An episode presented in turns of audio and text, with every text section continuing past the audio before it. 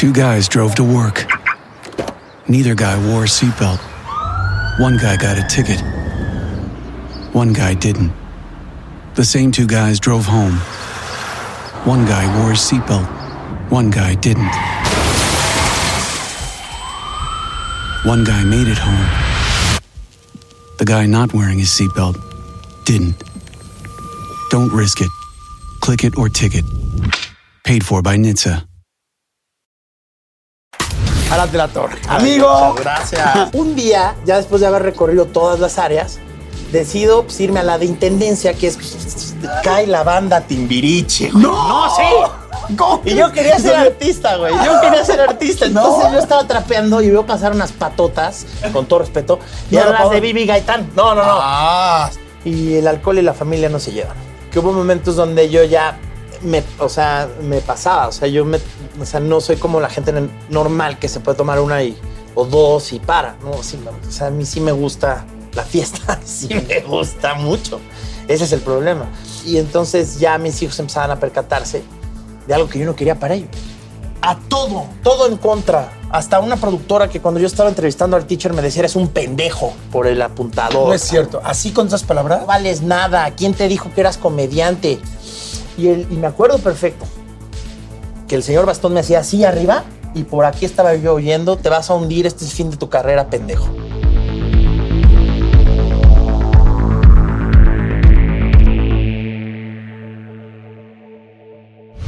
Hola, ¿qué tal? ¿Cómo están? ¿Cómo están esta semana? Oigan, gracias por tanto like, gracias por, por tanta compartidera. Estoy muy contento, todo el equipo estamos muy contentos, muchos, no solo contentos, estamos muy agradecidos. Y bueno, hoy eh, tengo un invitado que, pues ya lo vieron, eh, está increíble, es una persona que ha trabajado verdaderamente mucho. Si yo tuviera que poner la palabra talento en una persona que tenga tantas, que haga varias cosas y que varias las haga tan bien, definitivamente sería él. Eh, por supuesto, actor, eh, doblaje, comedia, serio. Igual te hace un galán, que te hace un villano. Igual te hace una, un doblaje con voz original, que está conduciendo un programa. Y desde hace mucho tiempo lo admiro muchísimo. Y con los años vas conociendo a la gente, porque además es profesional, dedicado, puntual. Es muy difícil esta, esta carrera y él lo ha hecho increíble. Nos vamos a tomar algo. Ustedes también tomen algo con nosotros. Arad de la Torre. Amigo. muchas gracias. Oye, ¿qué tal? Ya no saben ni cómo saludar. Así, No, así, sí, no, así. Muchas tal. gracias, caray. Nosotros decidimos ahora echarnos un café, Un ¿no? cafecito, sí. ¿Tú eres expreso? Yo soy expreso. Tú eres expreso, perfecto. Yo pedí un capuchino. Te gusta rápido, en friega, pero intenso. shot y vas para arriba. Oye, ¿cómo estás, Pues amigo? mucha energía y mucha agua. Es Sí. muy bueno tomar café. Bien, contento de estar aquí y este y pues abierto a todas tus preguntas, a platicar. De verdad me, me siento muy contento. Saluda a todos. Saluda a todos. Tómense un tequilita, una chela, un whisky, un mezcal, lo que quieran, un café, un buen café. Un buen café. ¿Estás de acuerdo que es que las bebidas se acercan, no? Amárrense una liga y fui. No, no, no, no. No, no es cierto. Amárrense Nada una más liga. que la jeringa sí sea nueva. Que sea nueva. Ay, Por aquello del COVID. Exacto. Vaya a ser con Vaya- su cubrebocas y esterilicen sus manos. No, no, no. Bueno, hoy nos vamos a echar. no vayan a hacer. Hoy nos vamos a echar un cafecito y, este, y espero que ustedes también se tomen algo en su casa, lo que quieran. Y, amigo, estoy verdaderamente impactado de la carrera que tienes, de la trayectoria. Llega un momento donde sí ubicas, así como que detienes tu vida y dices, güey, ¿cuántas cosas he hecho y cuántas me han funcionado? Porque también vamos a platicar de las que no, pero ¿cuántas han funcionado? Sí, sí, la verdad es que sí, Jordi. Este, yo me considero una persona muy afortunada. Pero como tú también lo dices, eh, hay que trabajar muchísimo y hay que entender por qué trabajas de esa forma. El tiempo en televisión es dinero y te tienes que volver una persona rentable y además poder brillar con tu talento y hacer muchas cosas a la vez. Tú sabes que no nada más es el hecho de ser actor, sino también es el hecho de, pues como tú dices, llegar puntual, de ser el que prende y apaga la luz, de ser el que siempre está proponiendo, de no dejar las cosas a medias, de no dejar que una escena salga porque sí. ¿no? Entonces, en base a todas esas cosas que me formaron en la escuela y evidentemente mi madre, que fue, yo vengo de, de familia de generales, de militares, tuve una educación muy militar. Soy una persona sumamente metódica, sumamente estricta conmigo mismo. Sumamente, soy de los que vol- volea los zapatos un día antes, saca su ropa un día antes como militar. Así. No me gusta jugar con el tiempo de los demás. Es, el tiempo de los demás es mucho más preciado que el mío. Me gusta llegar a tiempo, si se puede un poco más. No como mi padre que llega dos días antes, que No es también muy cierto. puntual mi padre. Pero entonces todas esas cosas también vienen de casa, también vienen de formación. Y creo yo que a pesar de haber salido de casa muy joven, a los 16 años, Órale, este, muy chavito. muy chavito. De hecho, mi hija tiene 13, en tres años se me estaría yendo, ¿no? Muy bueno. Y lo veo y me, me- me aterra, ¿no? Eh, pese a eso, siempre pude sobrevivir gracias a la formación que me dio mi madre, o, o básicamente mi madre, ¿no? Porque con mi padre casi no conviví. A ver, eso te quería preguntar. El rollo de la infancia siempre es como que lo que nos marca, ¿no? Es mucho de lo que nos marca. Uno va aprendiendo cosas por la vida, pero los primeros, pues, ahora sí que el primer chapuzón de la vida es la infancia. Sé que al principio eh, empieza tu familia junta y después tus papás se separan. ¿Estabas tú muy chavito cuando se separa tu papá? Bueno, cuando se separan. Se separan y no fue una separación normal. Fue una separación fuerte, una separación eh, intensa que duró años. Ok. ¿sí? Hasta la fecha no se pueden ver, ¿no? O sea, son, son el abuelo allá y la abuela allá. ¿no? Ajá. Y yo creo que eso forjó mucho mi carácter. Sí, me volví una persona muy solitaria y, y, y, y cuando te das cuenta a los seis años, por ejemplo, que tienes que empezar a hacer la, tienes que empezar a, a enfrentar la vida tú solo, porque tu padre se fue, porque ¿Cuántos ves, años eh, tenías Seis años. Oh, Entonces, chiquitito. en tu plena formación, entonces, a los seis añitos, pues la verdad es que, pues estás formándote, ¿no? Entonces, yo vi tantas cosas que no debí de haber visto y, y- y- me informaron de tantas cosas que no debí de haber sido informado, porque ahora hay leyes. Ahora hay leyes que si tú hablas mal de esta parte, es- puede ser perjudicial, o sea, tienen que ser muy objetivos. Y en aquella época, en los ochentas, era ver quién se daba más en la madre, ¿no? Entonces a mí sí me dieron en la torre. Tú eres el hermano mayor. Soy el mayor. hermano mayor, entonces sí vi cosas que como hermano mayor, por ser el mayor no debía de haber visto violencia, gritos, cosas que que no debí de haber vivido y sí porque es mi vida y la- las viví, vaya, pero pues yo creo que forjaron el Arad que soy. Yo- Claro. no, es, este, y desde muy niño supe que tenía que enfrentarme a la vida prácticamente solo, porque mi mamá trabajaba todo el día, estudiaba la prepa, era muy joven, mi mamá tenía 17 años. Wow. O sea, así se usaba. ¿Tus papás se casaron? O Se casaron por la iglesia masónica, mi papá es masón. Ok. Yo me acuerdo cuando era muy chavito de. Yo me acuerdo un día estar en las escaleras de mi casa y ver a mis papás peleándose en el cubo de las escaleras fuerte. O sea, Sí. de que había eh, manazos Sí, y todo sí, sí. fuertes. Y, y eso me, son imágenes que me quedé muy clavadas. ¿Tienes imágenes tú muy clavadas de tu infancia? Sí, tengo, tengo imágenes fuertes, dolorosas y, eh, y que todavía no logro comprender, ¿no? Imágenes, imágenes donde incluso yo me jalaban, ¿no? O sea, se va conmigo, se- o sea, ¿no? Porque los hijos eran motivo de chantaje, ¿no? Ahora lo- las leyes protegen mucho a los niños y eso es muy bueno, pero sí tengo escenas que, que me marcaron muchísimo el día que se fue mi padre de, su- de la casa, ¿no? Que vi, male- vi en la mañana, en una mañana vi maletas y, y volteé a ver a mi mamá con la cara desencajada, como, ¿no? Y, me dijo, tu papá se va a ir a un viaje y muy probablemente no regrese. Wow, a los seis años, ¿cómo Y- lees eso, no? Y, ajá, y yo entendía lo que estaba pasando. Si no soy, los niños no son tontos, yo sabía que algo estaba mal, porque en las casas de mis amigos no pasaba lo que estaba pasando en mi casa.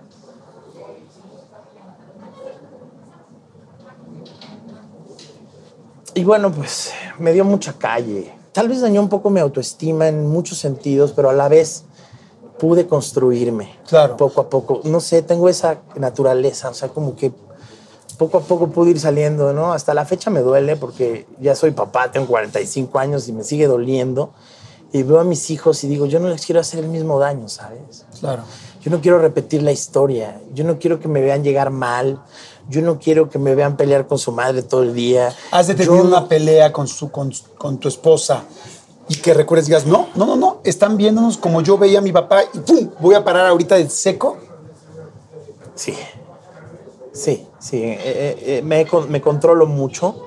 Soy una persona muy impulsiva, pero cuando discuto con mi mujer, trato de, de no, de- o sea, pues tienes que cambiar.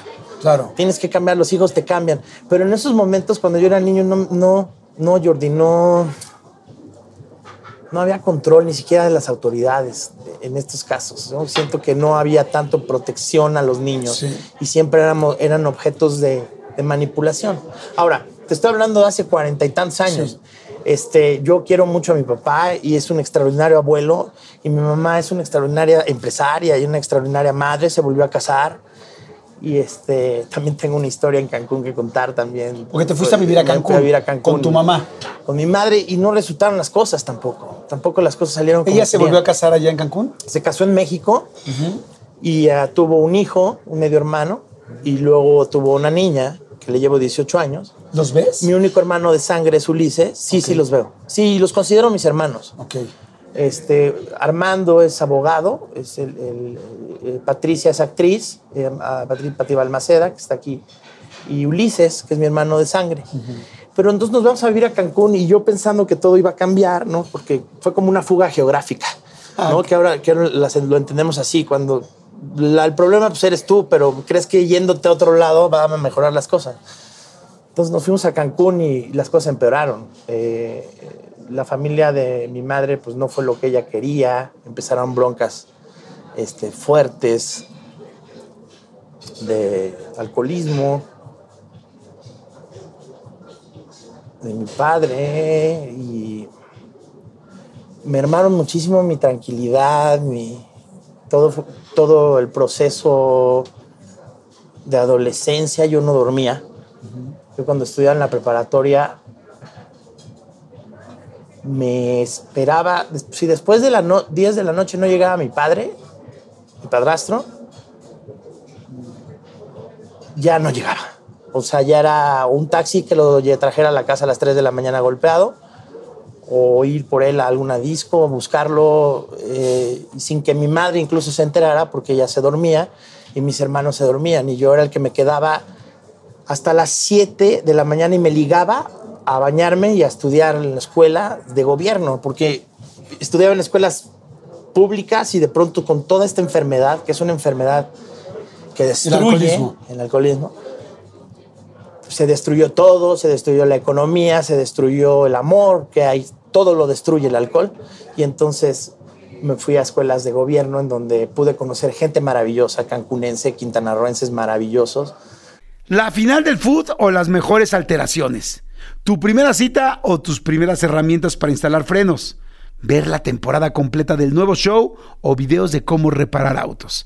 Bueno, cuando eres fanático de los autos, la opción es obvia, súper obvia. Fíjense, con más de 122 millones de piezas para consentir a tu carro favorito, puedes asegurar que tu carro siempre funcione perfectamente bien. Juegos de frenos, turbocargadores, luces LED, juegos de escapes, defensas, racks para el techo motores. Ya sea que te guste la velocidad, la potencia o el estilo, eBay Motors tiene todo necesario para tu carro favorito. Además, a estos precios, quemas llantas y no dinero. Y con Guaranteed Fit de eBay, te aseguras que la pieza le quede perfectamente a tu carro a la primera. O si no, se te devuelve tu dinero. Mantén vivo ese espíritu de Ride or Die en ebaymotors.com. Oigan, y, ay, me acaba de dar muchísima hambre, pero bueno, no, saben, de repente me entran así esos, esos hambrismos tremendos. Perdón si pudieron escuchar inclusive mi estómago, porque bueno, estos micrófonos lo captan literal todo. Pero es que estaba pensando en el McCrispy de McDonald's. O sea, ¿ustedes ya lo probaron? No, no, no, no, no. Es que, bueno, si ya lo probaron, seguro me entienden. Es un sándwich de pollo crujiente, jugoso y al mismo tiempo picante. ¡Ah! Viene con unos pepinillos deliciosos y te lo sirven con una salsita picante que está así en todo el pan. Uf. Y si lo pides con un Sprite, no sé por qué, pero se siente que pica todavía más. En serio, qué hambre me dio. Me- Mejor le paro porque si no, no voy a poder seguir con la entrevista de hoy. Ustedes que pueden, disfruten de su McCrispy en McDonald's o pídanlo por el app desde sus teléfonos. Seguimos. Y a- ¿En qué escuela estabas en Cancún? Estaba yo primero en el colegio británico Y luego me fui a estudiar. No al- soy al- tan de gobierno, ¿eh? No, y luego pasé a la escuela Belisario Domínguez, a la secundaria número 6 de Belisario Domínguez. Esa ya, Allá, esa ya la siento más del- del cercana. auditorio Jacinto Canega, ahí por el Cecilio Chi. Y este, enfrente del Cebetis. Y luego estudié en el Colegio Bachilleres de, de Quintana Roo. Ok. Estudié la prepa. Y, y bueno, me permitió eso también jugar en dos lugares totalmente distintos. Era increíble cómo yo el primer día que, que llegué a la escuela, porque a mí me amenazaban con meterme a escuelas de gobierno si me portaba mal. Sí, era ese mucho de que ¿No? si sigues así te voy a meter a escuelas de gobierno. Y luego Sí, muchos de mis amigos dijeron, puta, esto fue una chingonería. Me Sí. lo estoy pasando mucho y mejor. yo me la pasé muy bien. ¿Por qué? Porque ya no había exigencia económica. Porque había un cierto, como decir, bueno, pues ahora que está en una escuela este, pública, pues que haga lo que pueda, sobreviva, ¿no? Porque es difícil, de verdad, en este país el clasismo es, es, es muy marcado. Y, y en una sociedad como en Quintana Roo que se está estructurando, ¿sí? Hay mucha vanidad, ¿no? Entonces eran los ricos y los pobres, por decirlo así, lo voy a decir así, ¿no? Los que estudian en la escuela de, de- de paga, ¿no? Y los que estudian en la escuela de gobierno. Entonces, de pronto mi mundo, yo convivía con esta banda y de repente me cambio esta banda y digo, puta, me van a matar. cabrón. El primer día de clases, yo decía con mi uniforme kaki y todo, me van a matar. Conocí la gente más importante que he conocido en la vida, y la gente más entrañable, gente con la que todavía tengo contacto, ¿no? Este, gente que es increíble, me la pasé mucho mejor que me la estaba pasando yo en la otra escuela, me divertí increíble y tuve la oportunidad de jugar en estos dos mundos y, y no sé, y, y poder y darme cuenta de que tu esencia es lo que importa. No importa dónde estés, quién, ¿no? Lo importante es quién eres y qué transmites y la verdad es que me la pasé increíble. Qué padre. Fíjate que ahorita siempre me he sentido muy cercano a ti. Y aunque no nos vemos tanto como quisiéramos, hemos platicado muy rico, muy a gusto, como que tenemos una conexión padre. Y ahorita que cuentas tu historia, digo, wow, qué, qué historia tan parecida tenemos, ¿no? Y yo también tenía muchos problemas de chicos con mis papás, siempre divorciándose. Yo me acuerdo agarrado de la pierna de mi papá. Pero después mi papá tiene alcoholismo. Y, y yo era igual que tú, esperando a ver si llegaba, ¿no? Era el niño de a las 10 de la mañana llegar a la dirección de mi escuela para marcar a mi casa para ver si había llegado mi papá. Y, y que un niño a esa edad, a los 11 años, es- esté preocupado y pendiente de si llega su papá o no, puta, te cambia todo, ¿no? Cuando deberías de estar con la novia, este, cuando deberías de estar en otras cosas, disfrutando un poco la vida, ¿no? ¿Tenías miedo en algún momento de tu papá? Por ejemplo, yo soñaba que tenía que ir a, mi- a- a ver a mi papá a la morgue y ese era mi sueño recurrente, que lo sen- sentía que lo sacaba de estas planchas a reconocerlo, porque a ese nivel estaban mis noches con mi papá. ¿Tú tenías algún miedo así? Todo el tiempo. Todo el tiempo. Eran, eran, fue- no, y no fue un mes, fueron años. Yo te estoy hablando de dos años aproximadamente que yo no dormía. Eh, y no solamente, o sea, a muchas veces pides que pase eso para ya no seguir sufriendo, Puta, qué fuerte, pero sí es cierto. ¿no? Y es eso lo que, lo que, lo más triste de esta enfermedad, que dices, bueno, pues que no llegue ya, por favor, para que deje de, de hacer daño y, y de hacerse daño, porque también los ves sufrir. Entonces es, es una enfermedad muy cruel, es una enfermedad muy triste. Pues hay que tener mucho cuidado. ¿no? Claro. Oye, bueno, entonces empieza esta parte. Te vas a Cancún. La escuela, buena vibra, los chavos, los, los compañeros, todo ese rollo. Que empezaste a hacer shows de magia desde chavito. Ah, sí. Cuéntame. Lo que pasa es que eh, a mí siempre me ha gustado mucho la magia. Ah, tiene muchos años que no la practico, pero en Cancún sobre todo fue cuando se destapó esto de la magia.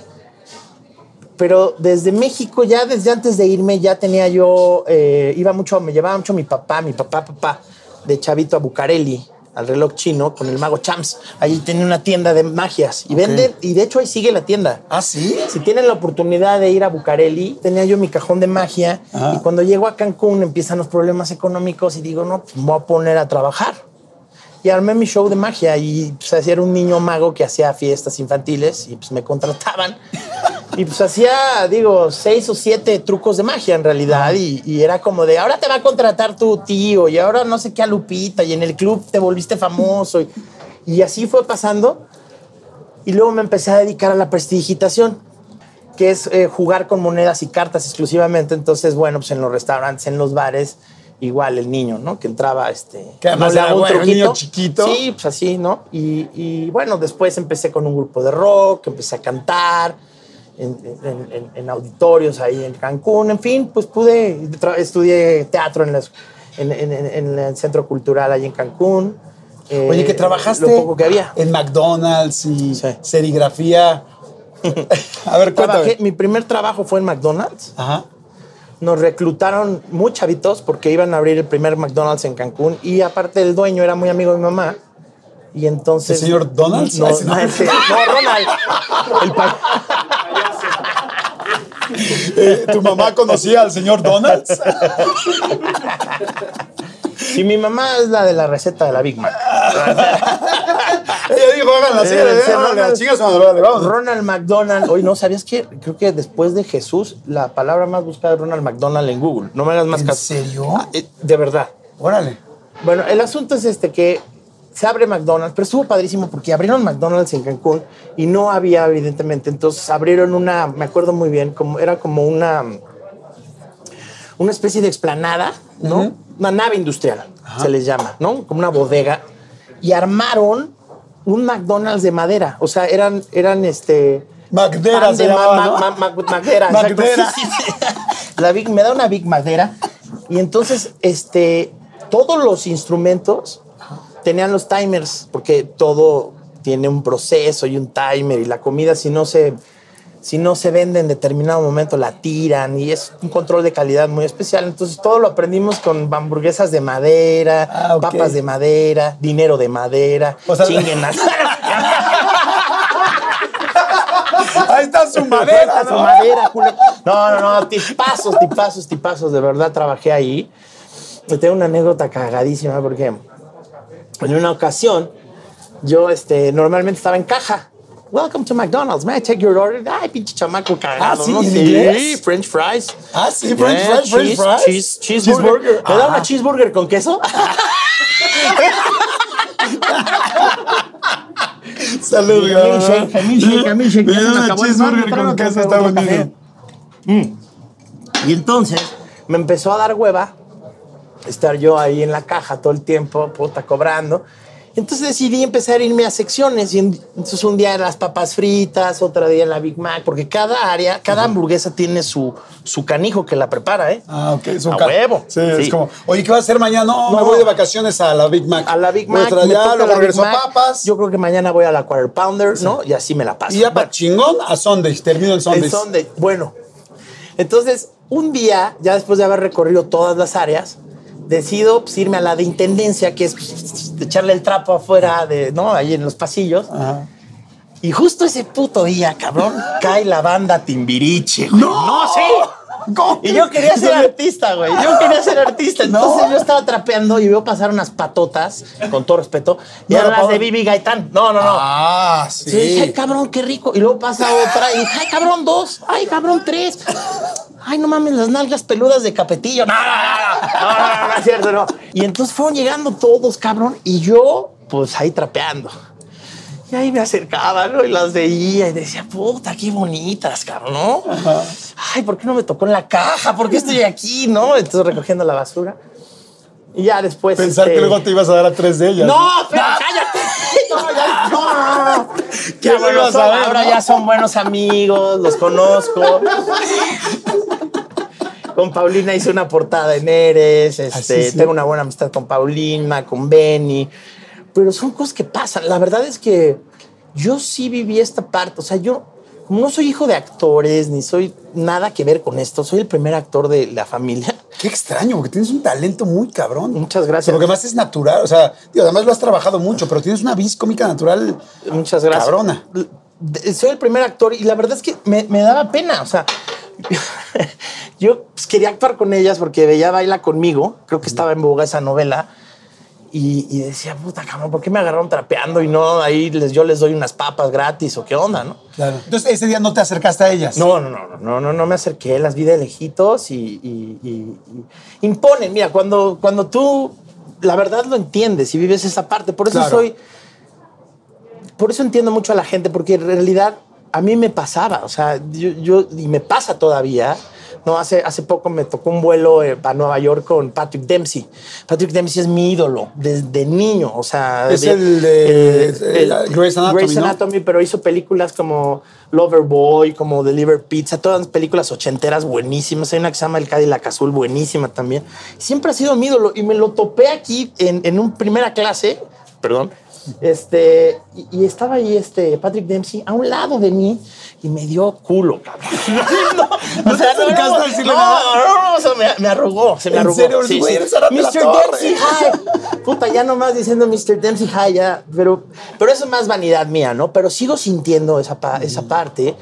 Y recuerdo perfectamente bien cuando, cuando vi a, a Paulina y vi a Vivi y, y- y- y dije, wow, cabrón, o sea, no mames. O sea, yo sí les doy la quarter pounder entera. Luego eh, conseguí un trabajo. Mi mamá me consiguió un trabajo en un taller de serigrafía y aprendí a hacer tarjetas personales, camisas, pero desde lo que es el revelado, Ajá. eh, lo que es este, eh, la impresión, hasta, o sea, de- desde, la, desde formatear en una... Ahora ya es otro sistema, pero yo aprendí a la, a la, a la antigüita como editan las películas, cuando las editaban, ¿te acuerdas? Con, Sí, en el pulpo. Ajá. Haciendo uno, dos, tres. Entonces yo armaba pla- planillas de tarjetas con verdaderamente con letras y logotipos y los íbamos creando y luego lo pasábamos a, a impresión y a fotografía revelado y luego ya terminaba yo con la Karcher haciendo maravillas e imprimiendo. Truena el taller de diseño gráfico como a los seis meses y el dueño me dice, oye, compré otro local, pero pues necesito construir y nada más tengo un albañil, ¿quieres trabajar? Dije, bueno, pues sí, te sigo pagando lo mismo, pero como albañil. Sí, ahora en lugar de hacer la serigrafía, Y ayúdame a entonces trabajé con, trabajé con un carnal de ayudante de albañil. ¿En serio? Dos meses. Oye, ¿y es fácil? Está poca madre. es que está cabrón. Estás en levantar- lo que quieren, son libres, digo, cumplen con su trabajo, pero son tan libres, o sea, yo me divertía mucho porque todo el tiempo nos reíamos, me acuerdo. Este, me daba de comer. Ojo, ¿Te no me comer? acuerdo cómo se llama. ¿Tu otro compañero? Mi otro, sí, se sacaba la chichi y me daba. No, no, no, no, no. Qué bueno que de comer. chichi y no otra Sabía parte, corona, sabía a, a caguama. No, pero fíjate que muy generosa porque yo salía de la escuela y no me daba tiempo de ir a comer a mi casa. Y él lo sabía. Y entonces yo llegaba a la construcción y ya me tenía, me acuerdo perfecto, mis tortillitas calientitas con un, este, ¿cómo se llama? Este picadillo, ¿no? A veces cochinita pibil, porque como son mayas, su cochinita pibil con su, con, su, con su salsita de habanero. O sea, la verdad es que pues yo he tratado de gozar la vida y lo que me toca. Y después de ahí... ¿Sabes hacer una, ¿sabes hacer una barda? Sí, por supuesto que sí. Trump. ¡Llámame! Yo soy la persona. I'm the one. Más que yo la voy a hacer con muchos huecos. O sea, sí aprendiste, sí aprendiste a hacer. Sí, una de cal por las que van de arena, cómo, cómo hacer, ¿no? O sea, el cemento, poner la arena a un lado, irlo tirando, este, cómo se eh, tejen las varillas, este, cómo se mete, cómo se lecherea, lo- techo, o sea, de- digo, de verdad, Sí, yo también, de todo, yo ¿eh? también. Yo también sé eso, fíjate. de todo. Pero aprendes, y de ahí, fíjate, Jordi, tronó también este cuate y me fui a trabajar a un astillero de, de barcos y lijaba, li- lijaba la madera de los No, no barcos. chingada. Tú eres Forrest Gump, ¿no? Sí, güey. Hiciste todo, ¿no? Corrí una barba y la chingada. No, de verdad, tuve muchas chambas. Y arreglar los, Y arreglar lo- los barcos. Los barcos, lo- todo lo que es la madera, li- este, lijarla Ajá. y ponerle laca marina, que es la laca que usan los barcos. Ahí estuve muy poco tiempo, realmente estuve como cuatro años. Estuve un mes, pero pues eran chambitas que agarraba de chavito y mi lanita me la guardaba para ir a la fiesta de 15 años de una amiga, o para ir al cine, o para comprarme unos tenis y ayudarle a mi mamá, ¿no? Oye, a ver, entonces en Cancún vivías con tu mamá, con tu padrastro, que ya me platicaste un poco pues, la situación, lo cual ya venías de dos situaciones complicadas. La separación de tu papá, luego al, alcoholismo de- de, de mi padrastro, con tu sí. padrastro. ¿Vive tu padrastro? Sí vive. ¿Y tienes buena relación? Excelente. Ah, qué buena onda. Excelente. Tiene 38 años de no beber. Ah, ¿y es un, un hombre íntegro, hermoso y lo amo con todo mi corazón. Ah, qué ¿Cómo se llama él? Armando. Armando, le mandamos un saludo al señor Armando. Oye, ¿y en algún momento buscas a tu papá? Porque en ese momento ya no... ¿Dejaste de ver a tu papá? ¿Por qué? ¿Por los problemas que traían entre papá y mi mamá? mamá pierde, mi papá pierde la patria protestad y, Uh, y no se puede acercar por orden de restricción de un juez, no se puede acercar a nosotros a menos de 100 metros, 500, no me acuerdo. ¿Qué te explicaba tu mamá de eso? Así, tal cual. Tu papá es un hijo de tal cual, no se puede acercar a ti. Entonces yo soñaba que lo, soñaba que no se me acercaba, que, que se me aparecía, que se me acercaba. Yo le decía, no te puedes acercar. Pero mi papá trabajaba en la Secretaría de Educación Pública. Y entonces él como que siempre nos ubicaba en las escuelas. Era como su, como no había redes sociales ni nada, él nos ubicaba siempre en las escuelas. Entonces yo, en la escuela que estuviese, siempre iba mi papá, ¿no? Hasta ¿Ah, que sí? nos fui. ¿Y tu mamá no sabía? No sabía. Nos hablaba la directora, a mi hermano y a No mí. me digas, y qué en los recreos, eh, mi papá, tengo el, tengo el recuerdo de una escuela que estudiaba aquí en México que se llama el Continental Americano, que está por el Simón Bolívar, allá en Popocatépetl. Yo estudiaba ahí y me acuerdo que la directora dos veces por semana nos sacaba a mi hermano y a mí para que en su dirección viera yo a mi padre. ¿Cómo crees? Y me acuerdo perfecto que nos llevaba regalos. Una vez me regaló un libro de un, un- un disco de Cricri. Le dije que no lo quería y que si me regalaba uno de Kiss. y lo cambió por uno de Kiss. ¿Sí, en serio? Huevo, pinche grillo. No, no, no, no, no. No, no, no. Es maravilloso, Cricri. Este. Y pues obviamente mi mamá empezó a ver que, que llegábamos con cosas, ¿no? Y una vez me vio un reloj y me dijo, ¿quién te lo dio? Y le tuve que decir. Wow. Y, y ahí fue cuando me cambiaron de escuela, porque ya se estaba acercando el peligro. Y deciden luego irse a vivir a Cancún, ¿no? Y una vez cuando yo estaba en la escuela de gobierno, yo tenía ocho años de no ver a mi padre. Cuando estaba en... Después en- de lo de Cricri, de los discos, de todo esto. de todo eso. Ajá. No, que mis respetos a don- a- a- al señor Gabilondo Soler. También, también a Gene Simmons, también a Kiss, ¿no? También aquí, También. Kiss My Ass. Ah, y entonces, como dos años después, Jordi, cuando yo estaba ya en la prepa, yo tenía en mi mente un nombre, que todavía, un teléfono que todavía lo tengo, 690. No lo vayan a marcar, ¿eh? No sean culeros. Siempre lo tenía en mi mente. Y le dije un día a mi madre, así. Empecé a platicar casual. Le dije, oye, madre, tengo un teléfono marcado en mi, en mi cabeza. Y creo que es el de mi padre necesito verlo. Necesito ver si es eso que tengo aquí, porque. No, pero es que no, que cómo crees, que hasta que cumplas 18 años, no. Esto no puede ser. Dije, déme la oportunidad. O sea, no, no lo está pidiendo él, no lo he visto, no sé nada de él. Pero quiero ver si me acuerdo, eh, quiero localizarlo. Y mi mamá accedió.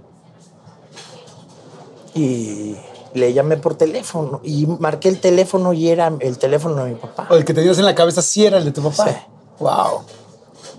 Y Que además no se te ha olvidado, que ya hoy en día es difícil. Contestó la, la, la grabadora automática y, y me acuerdo las palabras. Estás llamando a casa de Arad de la Torre Álvarez. Deja tu mensaje. De antemano, muchas gracias. Ya le dejé el mensaje. Mi papá, soy Arad de Cancún. Este, pues, te mando un beso. Te, te doy mi teléfono, háblame. Y no me llamó. Y al día siguiente, como a las 12 del día, me llamó. Me llamó y pues se nos quebró la voz, nos pusimos a platicar de cómo, me- de que cómo estaba, cómo había pasado la vida sin mí, sin sus hijos, que nos queríamos ver, ¿no? Todas estas cosas. Y pues la sangre llama, Jordi. Yo de verdad no lo entiendo. O sea, hay momentos que yo digo, Mira, no sé si hice lo correcto, porque definitivamente hay muchas cosas de mi padre que no conozco, ¿sí? Muchos familiares que no conozco, muchos primos que no conozco, ¿no? Entonces ahora es muy complicado para mí teniendo familia convivir con gente que no conozco, ¿sabes? Que Claro. nunca conocí. Y ha sido doloroso. Porque cuando yo regreso, pues mi padre sigue soltero. No rehizo su vida. Nos estaba esperando a que regresáramos, ¿no? Nos escribió tres libros a mi hermano y a mí. Wow. Nos sacó los juguetes. Cuando nos volvimos a ver, nos sacó los juguetes que teníamos en su casa. y nos, pasábamos días escuchando grabaciones en, en disco, en- digo, en cassette, cassette. de todo lo que hacíamos de chavitos. Y de verdad fue algo súper, súper, súper, al- o sea, te digo, yo no sé si hice bien o hice mal. Yo aguanté un año vivir con mi papá, porque después me vine a vivir con mi papá cuando ent- entré al Centro de Educación Artística. Yo viví un año con mi papá y comprendí hasta esa edad por qué mi papá y mi mamá son agua y aceite. Y decidí emprender mi vuelo solo, ¿no? Solamente tuve la oportunidad de vivir muy pocos años con mi padre. Y, y bueno, pues ahora es un... Es, es- el mejor abuelo no pueden tener mis hijos. Y yo veo en él pues todo lo que no, veo en mis hijos todo lo que no me dio a mí. Y cada vez que le hablo a mis hijos, recuerdo cómo me hablaba a mí. Porque si algo tengo, Jordi, que de recuerdos de mi padre pues, son puros recuerdos buenos. O sea, nunca, nunca tuve un golpe de mi padre, nunca, o sea, sí los veía peleando, ¿no? Pero hacia mí no. Y hasta la fecha sí sigue, es un abuelo muy amoroso. Es un padre difícil, que ha sufrido mucho.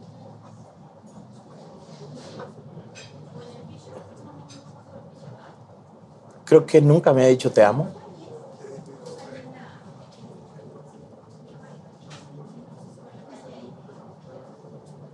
Y, y, y he entendido muchas cosas ahora que soy papá de por qué es importante estar con tus hijos. Claro. Porque no quiero y no me gustaría que mis hijos... Jordi, no paro de decirles te amo todo el día, cabrón. O sea, no paro de abrazarlos todo el día. No paro de salir de mi casa y estar en mi casa, en- de mi chamba y- e irme a mi casa. Casi no veo a mis amigos. Casi no veo a mi familia por estar con mis hijos. Porque no tengo otra cosa que hacer en mi vida más que mi carrera y mis hijos. porque yo tengo mucho que ganar estando presente. Yo ya perdí mucho y lo estoy recuperando y me siento muy bien y ver a mi padre cómo los trata, ver a, mi padrastro cómo está rehabilitado, ver esta nueva vida que tienen mis hermanos, me llena de orgullo, me llena de satisfacción y, y creo yo que el tiempo los tiempos de Dios son perfectos y quién sabe qué hubiera pasado si yo hubiera seguido con él. Tal vez no sería quien soy ahora. Y, yo estoy muy orgulloso de lo que soy, de lo que he vivido. Te digo algo, me encantó esa frase que acabas de decir. Yo ya perdí mucho, tengo ahora todo que ganar y tengo todo que para estar aquí. Y, Yo ya no tengo nada que perder.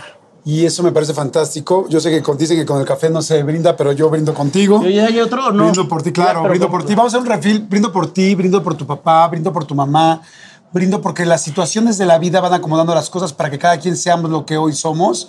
Y tú eres una persona que hoy yo estoy muy interesado en aprenderte. Hay mucha gente que te está viendo interesada en aprenderte. Y sí, las cosas se van acomodando para que hoy seas la persona que eres. Pero me da mucho gusto que seas ese papá.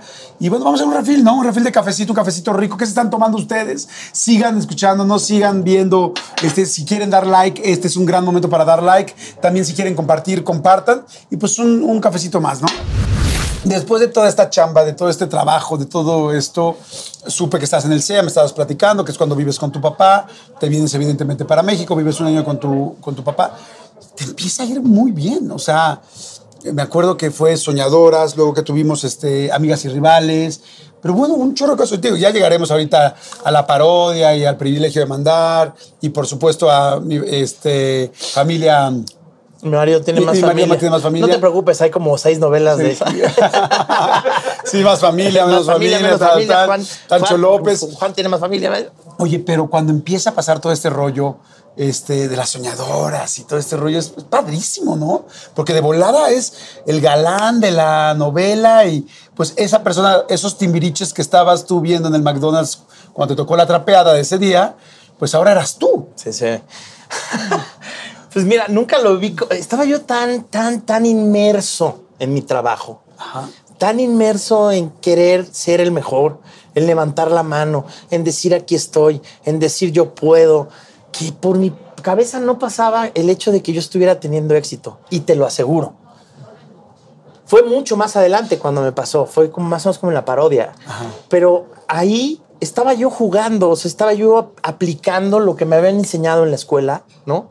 Conociendo el medio, conociendo eh, cómo se trabaja ya formalmente. Y la verdad es que me divertía muchísimo, me reía muchísimo. Y evidentemente entrabas a la, al antro de moda y ponían la de únete a la fiesta, únete, las soñadoras y sí, de repente ya con tres cubas medio te sentías la Coca-Cola del desierto, pero era tan arduo el trabajo y teníamos que estar tan temprano y nos traían tan chinga que era difícil despegarse del suelo. Todavía estaba yo muy apegado a la escuela, todavía estaba yo Al muy trabajo. apegado al centro de ¿Y te apegabas a alguna soñadora?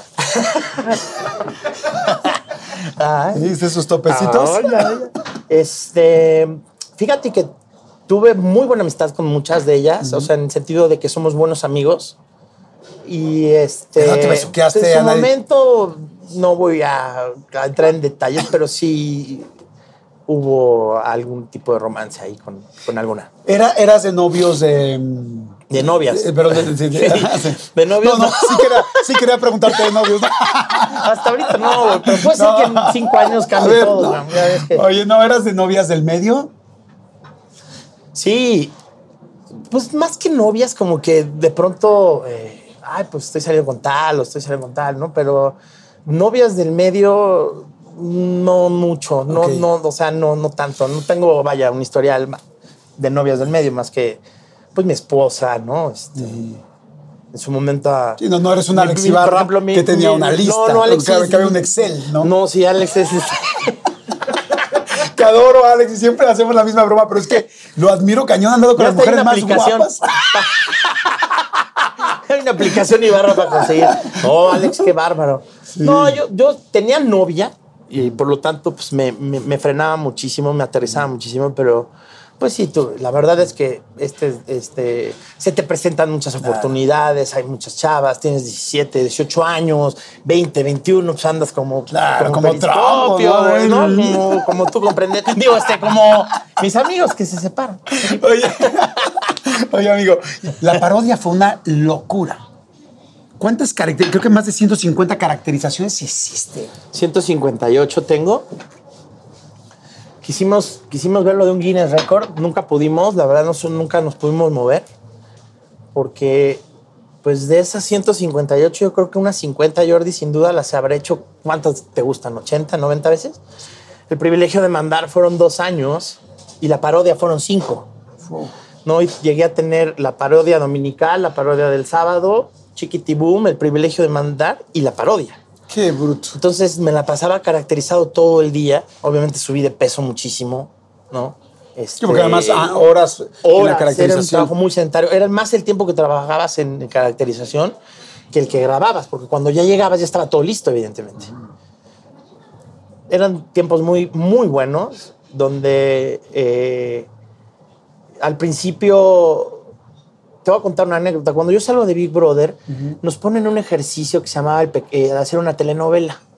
Entonces la dirijo y la escribo junto con Facundo. Escribimos una que se llama El Pequeño Tirolés, que se trataba de Facundo, que era un menonita que llegaba del pueblo con una gallina, ¿no? Y era, eh, eh, era al revés. Él venía a buscar trabajo de muchacha a, a la ciudad, bueno, de la auxiliar doméstica. Y resulta que sí lo contratábamos, era una familia pedorrona y lo, así fifí, los, lo contratábamos y pues, no se separaba de su gallina.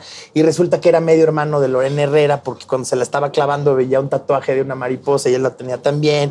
Y fue un o sea, nos fue increíble, pues sí, es muy cagado Facundo, ¿no? Sí, tipazo. Cuando salimos de Big Brother, el señor Bastón, en ese momento era eh, vicepresidente de producción de Televisa, eh, nos da un programa, el programa unitario del pequeño Tirolés, y entonces el elenco dice, sí, lo queremos hacer, pero que lo dirija Arat, ¿no? Entonces ya estaba dirigiendo. Ok. Y Miguel Ángel Fox lo estaba produciendo, y me acuerdo que tuvimos dos lecturas con Lorena Herrera, con, o sea, con Facundo, ya con guion. Y estaba yo un día en el cine y me habla un productor y me dice, hola, ¿qué tal? Soy Reinaldo López. Mucho gusto, estoy en el cine. Oye, necesito hablar contigo porque este, el señor Bastón me encargó un programa contigo y con Angélica Vale de imitaciones. Le digo, ah, sí. Ah, pues qué. Sí, ya sabes, cine, sí, sí, pues estoy en el cine. Este, dile al señor Bastón que este, yo te hablo saliendo, ¿no? O sea, juego. Y a los cinco minutos me habla el señor Bastón. y me salgo del Que si te cine. sales, que si te sales del cine, cabrón. Entonces agarré y me salí, agarro, a que agarro y que me salgo. ¿Qué pasó, Pepe? ¿Cómo está? Oye, olvídate del programa del, del tirolés, este, eh, intégrate con Reinaldo, te lo pido. Se nos ocurrió este proyecto de imitar con Angélica. ¿Cómo lo ves? Yo te veo ahí muy bien, no sé qué. Entonces ahora sí, este, ahí mismo. Reinaldo, ¿qué pasó, hombre? Sí. Perdóname. Sí, aquí te tengo todo el tiempo del mundo. Ya acabó la película. este, y lo demás es historia. Se integraron los Mascabrothers. Este. Y cuando estábamos nosotros en la, en la, en la rueda de prensa, ya sabes, ¿no? Un periodista no falta que dice, ¿y qué? ¿Cuánto va a durar este programa? Eh, No hay nada de qué reírnos en este país. ¿Seis meses? ¿Cuatro meses? Y duramos cinco años ¿Qué tal? y se volvió un ejercicio. Yo sabía que podía imitar, pero no sabía que podías llegar. O sea, si ustedes tienen de verdad en sus casas la capacidad de imitar a uno solo, prueben con alguien más y prueben con alguien más y prueben con alguien más, porque eso fue lo que me pasó en la parodia. O sea, yo sí imitaba. Mateos, güey. O sea, y o sea, a Alejandro Fernández. No, me a invitabas a Miguel, mí. a Yo me George acuerdo cuando que- estaba en otro rollo y lo veía imitando, me decía, güey, es que sí, lo, lo hace idéntico. Creo que lo hace, creo que lo hace mejor que yo. no, bueno, te hice muchísimos, muchísimos años. Y, y se vuelve un músculo. Todo empieza a trabajar en función de cómo generar un personaje, porque no nada más eran imitaciones, eran personajes. Sí, claro. Los podías sacar a Regil, los sacabas del de 100 mexicanos dijeron y, y hacíamos un sketch de él en su casa, ¿no? Toca la puerta, tin, nin, nin, nin, nin, pásame la sal, la encuesta dice, o sea, podías jugar con los personajes. A Fabiruchis lo hicimos el, el Q de Fabiru, ¿te acuerdas del cubo de Don Alu? Ah. ¡Amiguitos! Y estaba la mano, la mano peluda, el zorrillo. Era un programa infantil de Fabiruchis, ¿no? Entonces, este. Que era mucho decir, ¿no? Era una locura. O sea, era una locura. Lo hicimos pócar de expresidente. De, de chico, perdón que te interrumpa. De chico eras bueno, imitabas en la escuela y todo este Sí. rollo. Sí, pero, sí, pero, pero- pero no te diste cuenta de la, de la amplitud del parámetro No, tan y amplio que además yo tenías. siempre decía, él imita mejor que yo, ¿no? O sea, yo siempre tenía amigos que imitaban mejor a la maestra. Yo no era el que me paraba a imitar. Pero yo decía, "Puta, ese güey ya lo hizo, bah", ¿no? Pero en mi, en la regadera ahora sí cantaba como Luis Miguel, o sea, ¿no? Pero cuando llega a un evento de estos donde ya tienes formación artística, empiezas a entender cómo funciona y que a cada personaje le tienes que meter algo, ¿no? Y que tal vez no sea una parodia muy exacta, pero sí conviertes en alguien en, en un personaje, como el burp, burp, ¿no? Que son muletillas que te ayudan a crear un personaje y se quedan en, el- en- en- en- en la memoria de la gente. Claro. Ese día que yo, yo decía, yo quiero ser el ingeniero Cárdenas, porque además le tengo un respeto y una admiración grande desde, desde siempre, ¿no? Y ya cuando me hacen la caracterización, veo el material y yo veía que decía mucho, bueno, eh, pero entonces este, vamos del país y bueno, pero entonces no sé qué, y bueno, y bueno. Entonces, pues en la vertiginosidad te agarras de algo y de, de los defectos del personaje, ¿no? Y los, los haces virtudes. Sí, y los amplificas. Entonces yo llegué con mi personaje de empezaba a hablar y yo, pero bueno, bueno, bueno. y de repente el director, el ajenjo Man- Manuel, que es un maestro, no, me dice, Arad, a la chingada con tu bueno, cabrón, no da risa. Bueno, Y yo, bueno. ya no digas bueno, me tienes hasta la madre, me decía, ¿no? Y yo, pero es que este, este Manuel, que es mi personaje, a la mierda, que no, no es chistoso, carajo. Y de repente suena el teléfono y era Reinaldo, el productor. Ya sabes que la televisión es de productores. Claro, sí. Reinaldo, Dile a, dile a Manuel que esté equivocado. Que digas bueno, nos tienes cagados de la risa. Di bueno. Di, que digo yo que digas bueno. Y pues es, es el eje central del personaje. El tú, bueno. Y yo, bueno. Oye, bueno. Que diga bueno, bueno. Me dijo, don Francisco, lo, ya caracterizado, lo, lo, lo cancelé tres veces. ¿Por? No me gustaba. O sea, no parecía don Francisco, ¿no? O sea, parecía así como raro, ¿no? Y te vuelves tan exigente y, y, y, y, y te vuelve, o sea, la, excel- la excelencia que tenían los, los caracterizadores, los actores, te vuelve muy perfeccionista. Y en ese momento no queríamos bajar la guardia. Y hacer personajes por hacerlos nos volvía un programa pretencioso. Entonces lo queríamos hacer bien. Y don Francisco sí fue un personaje que me costó mucho. Lo cancelé tres veces con el set. Tú sabes lo que es eso. Claro. ¿Cuál, cuál es el personaje que, que- que más te impactó? Que Jordi. Rosado. Oye, no, el que hacías que decías qué impresionante. La verdad, aquí sí me la saqué. Pues una vez Digo, con todos, la verdad que todos estaban fantásticos, pero uno que a ti dijeras, este es el que más Yo respeto. creo que hubo dos momentos en la parodia importantísimos en mi carrera. Y fue con un colega tuyo, amigo, que es Adal Ramones. Dos. Uno, cuando fui disfrazado de Loco Valdés con Adal a, a otro rollo, Sí, ya me acordé.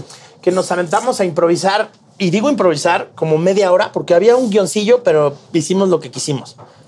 Y el Loco Valdés, sin duda, ha sido uno de mis personajes, o si no, el personaje que más me permite volarme la, la tapa de los sesos. Viajar, porque cualquier cosa que digas es coherente, ¿no? Es una. ¿no? y, y además, bueno, lo pude trabajar porque además trabajé con la gente que lo trabajó, valga la redundancia, que le escribió Ensalada de Locos, Manuel Rodríguez Ajenjo, ¿no? La carabina de Ambrosio, que ahí no estaba el loco, pero bueno, toda esa generación los, los, los pude conocer muy bien. Y el otro momento eh, fue Roberto Madrazo, que también fui con Adal. Y esos dos también improvisé. Y estaba yo con Roberto Madrazo, yo de Roberto Madrazo y Adal. Y me acuerdo que este, me decían, cuídalo mucho, porque no, o sea, no te pases, ¿no? Y llegaba un momento en que yo le decía, ya cállate, Roberto, voy a hablar yo. y volteaba a ver a, a- a mi jefe y hacía, y yo, y yo, cállate. Y la gente se reía, ¿no? Entonces, esos dos momentos fue donde realmente pude sacar a los personajes del programa y divertirme. Y, y creo que me da mucha tristeza ahora que, que hay tantas cosas, tanta censura en el sentido de, de que no seamos capaces de reírnos de nuestros, nosotros mismos. Claro. Yo aprendí una cosa, y esto me lo enseñó Claudio Herrera. Una vez yo tuve un accidente muy fuerte en el cual me marqué las manos, me, me caí sobre una puerta de cristal y empezaron a inventar que me quería suicidar y que me... ¿No? Yo estaba muy preocupado, pero al grado de que no quería salir de mi casa porque la prensa se te va encima. Y no, no. Y entonces yo tenía la parodia y me dijo Claudio Herrera, me dice, vamos a hacer un sketch de esto. Dije, oye, ¿cómo crees? cabrón? Ríete de ti y te blindas. Claro. Y lo escuché, hicimos el sketch como yo lo quería contar. Y no pudieron decir nada más porque simplemente conté la verdad. Claro. En comedia, pero la verdad y asumiendo el, asumiendo el rol. Y desde ese momento, o sea, he aprendido mucho a reírme de mis tragedias y, a- y, a- y- y es la única manera que tengo yo de, tener un fuero natural. Aceptando lo que te pasa como tal y ya. Claro. Con consulta, sin consulta, pero tu propio fuero, ¿no? Ah, bueno. Sí. Oye, fue muchísima fama. O sea, yo, tú ya venías de muchísimos éxitos. Luego, la parodia es una locura. Cinco años, 158 personajes, caracterizaciones. ¿No se te subió en algún momento? ¿No despegaste los pies del piso? Así que digas, ay, cabrón, es que esto es demasiado. Sí, como no, con el privilegio de mandar, sobre todo. La parodia no tanto, porque la parodia, bueno, eh, lo- los actores, los, los actores, los deportistas están hechos de otra cosa. Los políticos están hechos de otra. Y tienen otros métodos. Y en estos métodos que tienen de seducir a, a la gente, porque a eso se dedican, Claro. a seducir masas, pues son gente que va con la corriente. Entonces, si tú en determinado momento pues estás teniendo éxito con un programa de estos, pues evidentemente te buscan, ¿no? Y en su momento yo dije, uy, qué importante soy, comí con el ingeniero Cárdenas. ¡Wow! Y me dijo que nadie le gustaba que lo imitara, pero yo sí. ¡Wow! Soy un chingón. ¡Wow! ¡Wow! Cené con, con- comí con Roberto Madrazo, me invitó a comer, ¿no? Para hablar del personaje, que por de dónde había sa- sacado lo de... ¿Dónde sacaste lo de amigo? Entonces, ¡wow! ¡Capa huevo! ¿no? Y luego venían las ofertas de, los partidos. Oye, te ofrecemos tantos millones para que... No. No hay uno, alguien, que me pueda comprobar un ingreso de alguien para que yo haya hecho alguna promoción de algo. Jamás me presté a una campaña política, jamás me presté a algún candidato, siempre me mantuve al margen. Es difícil, Claro. porque ves pasar mucho dinero y no solamente mucho dinero, se enojan. Claro, no solamente es no lo tomé, sino es ahora es mi enemigo. ¿Por qué no lo hace? ¿Por qué no me apoya? Entonces hay que ser muy cautelosos y, y saber cómo manejarlo. Y la verdad es que tengo, teníamos muy buena asesoría en Televisa para esas cosas. Siempre supieron mediar muy bien las situaciones, nos protegieron mucho en ese sentido, ¿no? ¿Hubo amenazas en algún momento? Jamás. Ok. Jamás. Yo creo. Eh, Reinaldo López me habló para hacer el privilegio de mandar en esta última vez que lo hicieron. Y yo le dije, Reinaldo, no quiero saber nada de política porque no puedo con las redes sociales. Si el privilegio de mandar hubiese, se hubiese hecho cuando había Twitter, había Instagram, No. Facebook, no hubiéramos sido lo que, lo, que somos, lo que somos. Si no hubiéramos sido traidores a la patria, chairos, o fifís, o estás con este, o estás con el otro, descalificados, eres un pendejo, te vamos a matar, como lo hacen. Yo le dije a Reinaldo, no quiero saber nada de eso. O con tu familia. No quiero. es- claro. Fue una época, fue una etapa importantísima en donde las televisoras inglesas, las- o sea, venían los de las televisoras inglesas y francesas para ver qué es lo que estaba pasando con nosotros en la libertad de expresión en el país. Éramos un ejemplo de libertad de expresión. ¿Sí? ¿Tenías una terapia, un psicólogo, alguien que te hace- pues, pues, está fuerte aguantar tantas cosas, ¿no? histérico, me volví histérico. O sea, me- a, a veces me arrancaba las caracterizaciones ya de la, de la, de la- del tedio. Y, y- y- y, este, bebía mucho, comía mucho, dormía poco. En fin, mi vida era, mi vida personal era un desastre. Oye, ¿cómo es la relación con Ulises? ¿Se llevan, no se llevan? Eh, ¿Son cercanos? No, ¿Nada? ¿Desde chicos no se llevaron o cómo fue? Yo con mi hermano tengo una relación intermitente.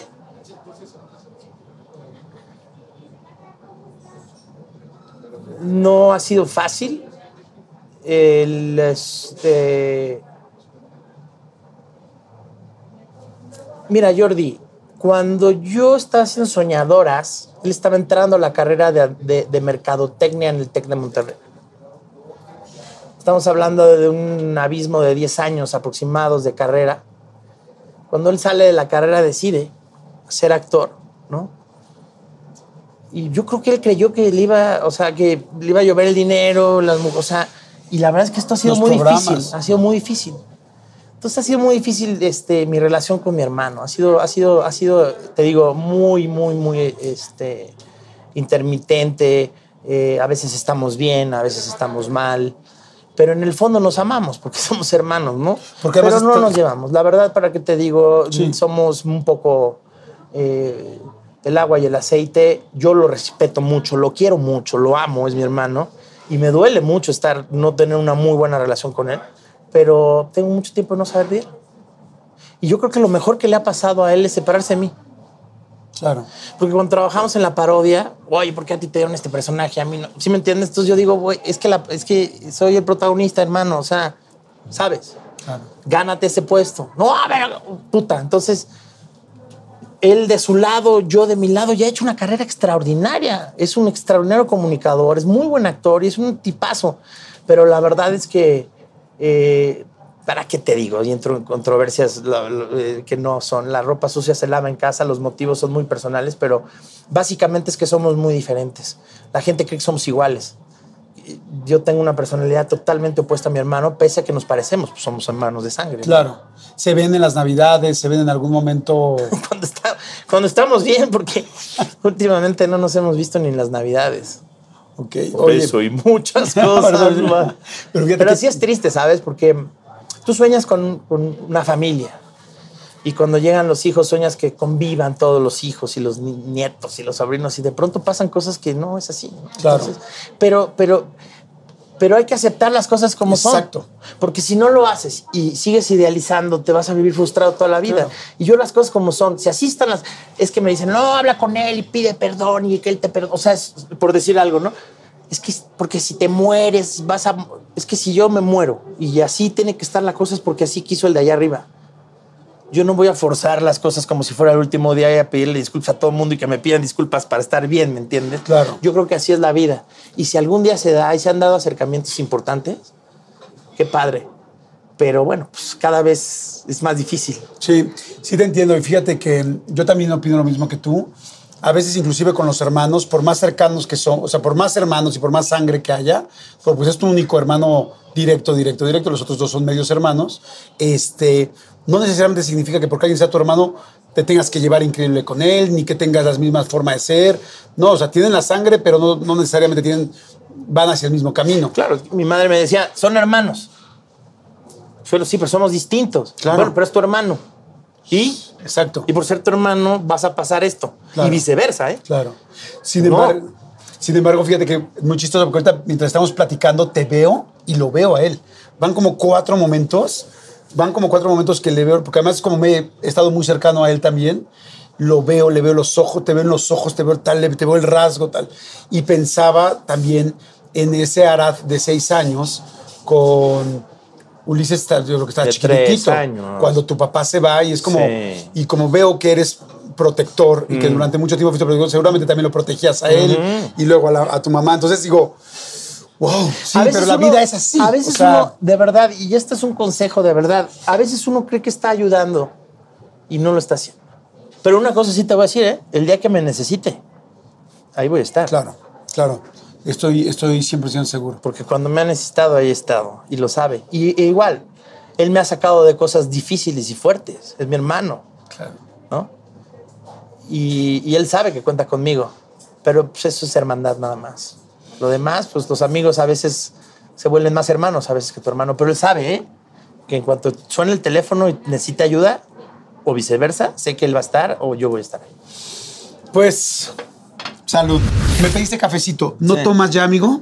No, ya no tengo varios años de ya no beber alcohol. ¿Hubo, hubo algún momento complicado que dijeras, Muchos. tengo que pararle? Sí, muchos, la verdad es que sí. Ajá. Sí, muchos donde, donde ya de plano pues no, no era chistoso, ya no, ya no caía bien. No, ya, ya, ya, ya, ya no. O sea, ya, hay- yo creo que hay momentos para todo y el alcohol y la familia no se llevan. Claro. Y sobre todo en exceso, ¿no? Sí. O sea, yo siempre viví una vida muy extrema, evidentemente desde chavito, ¿no? Y con todo mi historial y todos estos rollos, hay una cierta, a, a diferencia de ciertas personas que se resisten, yo me dejé llevar y me costó trabajo entender, ¿no? Que la estaba yo regando, cabrón. Mi gente, ¿cómo están? Yo soy Nicola Porchela y quiero invitarlos a que escuches mi nuevo podcast Sin Calzones, en el que con mi amigo Agustín Fernández y nuestros increíbles invitados hablamos de la vida, la fiesta y nuestras mejores anécdotas. Y obviamente todos los detalles que no contamos en ningún otro lugar, solo lo van a tener acá en Sin Calzones. Ven a escucharnos como más nos gusta estar sin calzones. Ustedes ya saben que nos gusta andar sin calzones por todos lados y a ustedes les gusta vernos sin calzones. Esto todos los jueves en cualquier plataforma donde escuches podcast y en YouTube. Pero en el momento en el que, acepta que aceptas que tienes un problema, que aceptas que la estás regando y quieres y que tienes la oportunidad de enderezarte, pues es, es increíble, ¿no? Y tengo una nueva vida. Tengo Claro. ya cinco años totalmente limpio. Sin tomar ¿no? nada. ¿No? ¿Te sentiste en algún momento como que te conectaste con lo que vivías con tu padrastro de, ay cabrón, él está pasando esto y yo no quiero hacer lo mismo a mis hijos?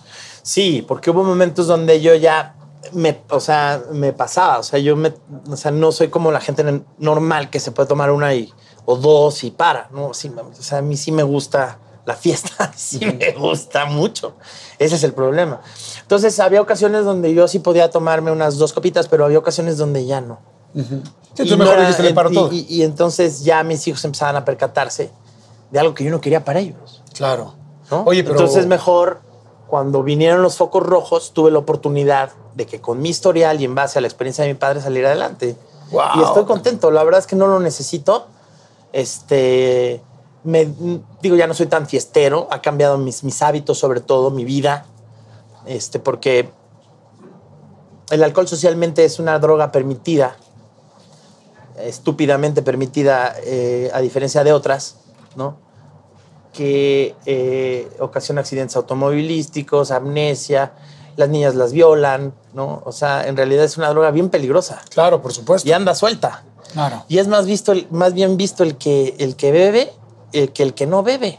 Porque ahora que no bebo, a veces me he sentado incluso con gente muy importante, de pronto dicen, ah, dicen que no hay que confiar en la gente que no bebe.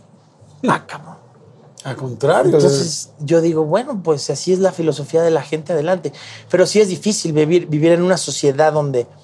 Primero a México le gusta el tequila, somos borrachotes de, de- de- nacimiento, nos encanta el Pedro Infante, el José José que traemos dentro, ¿no? y nos jactamos de ser muy machos y mexicanos y el tequila y el mezcal y sí, está padre. Pero de pronto hay momentos donde tienes que hacer un análisis en tu vida y, y evaluar y decir, ya pasó. O sea, yo ya sí me veo ridículo hablando torcido o, o- o de pronto ya, oye, te caíste, ¿no? O oye, de pronto ya estabas hablando con alguien que ni conoces y ya que te digan eso, pues no. Claro. No, no, no. Entonces tuve la oportunidad de parar, tuve la oportunidad de, de- de- de- de estar bien, de estar tranquilo. Y pues estoy contento. Realmente me, esa, toda esa energía que le, que le aplicaba yo y todo ese dinero que le invertía yo a todo esto, pues ahora lo invierto a mis hijos. Claro. Dentro de todos esos éxitos y todas esas cosas, de repente yo te vi, tú y yo platicamos, eh, muy preocupado por el asunto este del, del programa de esta noche con Arat, que para mí, para mí en lo personal, pues no era un big deal, no era una gran cosa, ¿no? Después de tantos éxitos, como que dices, hasta es difícil que alguien no tenga un mal programa. De hecho, la mayoría lo hemos tenido. Inclusive yo te hablé alguna vez por teléfono y te dije, y lo sostengo aquí en las cámaras, a mí no me parecía mal programa. Yo hubo muchas cosas que vi que me gustaron, Es cierto. que me gustó de la producción y te lo dije. No, Es no que era por quedar bien. perfecto porque eras el único que me lo decía. Pero No, no a mí es sí cierto, hubo- no, no es a cierto, mí sí hubo cosas No, que me gustaban, tantas cosas también hechas, y de repente decía yo, rifarse a conducir no es sencillo. Si a mí me dices ahorita ponte a actuar, lo hago, pero me cuesta mucho trabajo, Claro. le echo muchas ganas y estoy temblando, me tiemblan las piernitas. Entonces, como que digo, un actor que lleva toda la vida siendo actor, ponte a conducir, que ya habías conducido con Fox muchas cosas y bien hechas, porque yo lo vi, soy conductor y lo veo. Sí, con Poli, Con el, el y todo lo que hicimos. Ya te había hecho un late. Claro, sí, ya ves, exactamente. Y cuando pasa esto, ¿cómo, ¿qué pasó? ¿Cómo te sentiste? Porque, porque sé que fue como un, pues un golpe fuerte. Fuerte. Este, que en realidad yo decía, pues es normal, todos hemos tenido un mal proyecto, no chinguen. O sea, es como, ahora que queremos que todo alguien sea perfecto, pues eso es imposible. No te perdonan el fracaso. Sí, exacto. No, y además yo no lo veo como un fracaso, como tal. Me enseñó a ver de qué estoy hecho. Porque yo cuando, cuando me asignan el proyecto y yo llego con el- mi productora en ese momento, la producción, o sea, la, la oficina del, del, de- del productor, que no voy a decir el nombre, qué, qué oficina era de una persona que yo quiero y amo, ya no está en la empresa, pero era su oficina, no había nada. La productora no sabía ni siquiera que había servicios. Sí, no- Me dijo, había un teléfono, me dijo, ¿qué hago? Le digo, habla a servicios para que te suban agua, café y las computadoras y te empiecen a llenar la oficina. ¿A poco? Sí. Y de ahí, al real. Escritores que no sabían de mí o no querían saber de mí. Me dan un libro a leer que se llama La Biblia del Late Night, en donde un late night todo funciona a favor del, del- del, ¿El conductor? del conductor. Cuando yo llego a la primera junta, estos chavos eh, escritores, era un grupo de cinco chavos escritores, pues no sabían nada de mí. No, no me conocían, no conocían mi trayectoria, mis fortalezas, eran de stand-up, ¿no? De esos que se ríen. Si la gente no se ríe es porque la gente es pendeja, ¿sí? Este, chavos sin experiencia, que no leen, ¿no? Entonces yo tenía que llegar a leer los, los periódicos, decirles hay que traer el Reforma, hay que traer la Jornada, hay que traer el TV Notas, hay que traer todo para estar informados, cabrón, ¿no? Claro. Me enfrenté a todo, todo en contra. Hasta una productora que cuando yo estaba entrevistando al teacher me decía, eres un pendejo por el apuntador. No es cierto. ¿Así con esas palabras? Pendejo, no vales nada. ¿Quién te dijo que eras comediante? Y, el- y me acuerdo perfecto que el señor Bastón me hacía así arriba y por aquí estaba yo oyendo, te vas a hundir, este es el fin de tu carrera, pendejo. ¿Tú conduciendo? Yo, yo entrevistando al teacher. No juegues. Al teacher. Yo, a mí, yo no me puedo poner un chicharo porque me vuelvo loco si me están No, hablando. no, ahora con- imagínate que te digan, le estás haciendo un comentario a alguien y te están diciendo, eres un pendejo. Mira, me enseñó a, a ver de qué estoy hecho. ¿Quién se ha atrevido a hacer un programa así? Claro. Porque además me tuvieron que quitar las redes sociales porque yo te digo que no aguantaba Twitter. O sea, me eran unas amenazas de muerte terribles. Este, yo no sé si se contrataron bots o cómo se llaman estas fregaderas, pero me llovían comentarios en el programa. O sea, yo cuando, cuando el programa salió al aire, era muy curioso. Sale al aire el programa, el primer programa, y yo estoy viendo en el foro el programa como lo vemos nosotros en la tele, y toda la gente, los escritores lo estaban viendo aquí, en Twitter, a ver qué decían en Twitter. Todo en mi contra. Todo. Desde, desde poner la cámara abajo, cuando el teleprompter lo tienes que poner arriba, porque si tú lo pones abajo, haces esto y lees. Si tú lo pones aquí, pues no hay manera de que vean que estás leyendo. Claro. Entonces al principio es que te ves que estás leyendo. Le digo, güey, es que me pones la cámara abajo. Hay que ponerla arriba. Ah, o sea, pero eres pendejo, ¿o ¿qué? O sea, ¿sí me entiendes? Claro, llevo 30 años trabajando Amigo, en esto. Yo de verdad fue una muestra de mucha humildad. Yo no me estoy diciendo que era humildito. Yo hacía unos berrinches, me acuerdo que le hablaba a, a mis jefes y les decía, por favor, sáquenme de aquí. Aguanta. Sáquenme de aquí. No aguanta, por favor. Ahí va, ahí va. Y justo, amigo, me acuerdo que justo cuando yo estaba haciendo ya mis cosas, que habían entrado mis escritores, Claudio Herrera, El Venado, que son grandes escritores de comedia, y ya estaba haciendo yo, justamente a Loco Valdés, que en paz descanse, mi, mi loquito querido, porque ya empezaba a hacer mm, cosas con el loco eh, en mi programa. Eh, justo me habla Benítez y me dice, güey, pues se acabó el programa. Yo estaba, era un viernes y me dice, ¿quieres salir a dar las gracias el lunes? Así, Madres. le dije, ¿es, una, ¿es definitivo? Sí. No, pues sí, salgo a dar las gracias. ¿Cómo no? Era el último. era- el último programa y presenté al burro con 40 y 20 y a Ariel y a, y a este Adrián Uribe con, Con nosotros, nosotros los los guapos. guapos. Y este y bueno, mira, fueron 13 capítulos, fue una experiencia impresionante, en su momento sufrí mucho. ¿Es lo que más has todo por lo que estaba No, mira, sí. O sea, Sobre lo- profesionalmente. sobre, sí, sí, sobre todo porque no era yo. No puedes construir a alguien. Cuando, o sea, sí lo puedes pulir, pero no puedes construir su esencia. Si ya saben cómo me pongo, ¿para qué me invitan? ¿Sabes? Claro. si Arad de la Torre lo estructuras, está bien, pero lo tienes que dejar. Si a Arad de la Torre le pones un Bosalis, que es un pendejo, es que no hay nadie que pueda tirar un penalti, hasta con la portería sí, sin portero. sin portero la fallas, cabrón. Entonces eso fue un poco lo que me pasó. Afortunadamente la empresa eh, a la cual trabajo desde hace muchos años, Televisa dijo, esto no fue rollo de Arat, ¿no? Fue de todos. Yo me acuerdo que había muchos intereses simultáneos, que había jefes muy pesados diciendo, haz esto y esto. Entonces, cuando tú te conviertes en Vocero. en vocero de todo lo que están diciendo seis personas, es imposible. Es como si ahorita estoy llevando esta entrevista y me están preguntando, dile esto, pregúntale tal, dile esto, güey. y además- o me dejas hacer la entrevista o hazla tú. No, y además hacíamos un guion y ese guion lo tenían que autorizar en Chapultepec, evidentemente, ¿no? ¿Por qué? Porque así es. Porque estás hablando de política y porque tienes que ser cuidadoso. No por, nunca nos, nos, nos, nos daban línea, pero siempre, o sea, y eso se modificaba en el momento. Entonces, todo, mira, las cosas pasan por algo. Esta noche con Arad fue un, programa que me enseñó muchísimo. A, a distancia sí lo veo, pero sí, sin duda, en su momento no quería salir al aire, cabrón. O sea, decía yo no que no se prenda ese maldito piloto ahorita porque lo que voy a decir no lo es lo que quiero decir yo. No es como lo quiero decir yo. No son mis palabras. Y, y luego las amenazas, y luego la situación de la productora, y la situación de la empresa, porque cuando me truenan a mí, en el buen sentido de la palabra, pues también viene este, los cambios radicales en noticieros y en todas las cosas que empezaron a moverse en Televisa, pero yo fui el primero, entonces este, me hubiera gustado haber construido un éxito, pero creo que esto es la semilla de algo que probablemente más adelante pueda yo llegar a ser, como a mí me gusta hacerlo, con la gente que me gusta hacerlo y, y con quien me fortalezca mis, mis virtudes, no que me las, no que me esté todo el tiempo chingando. ¿no?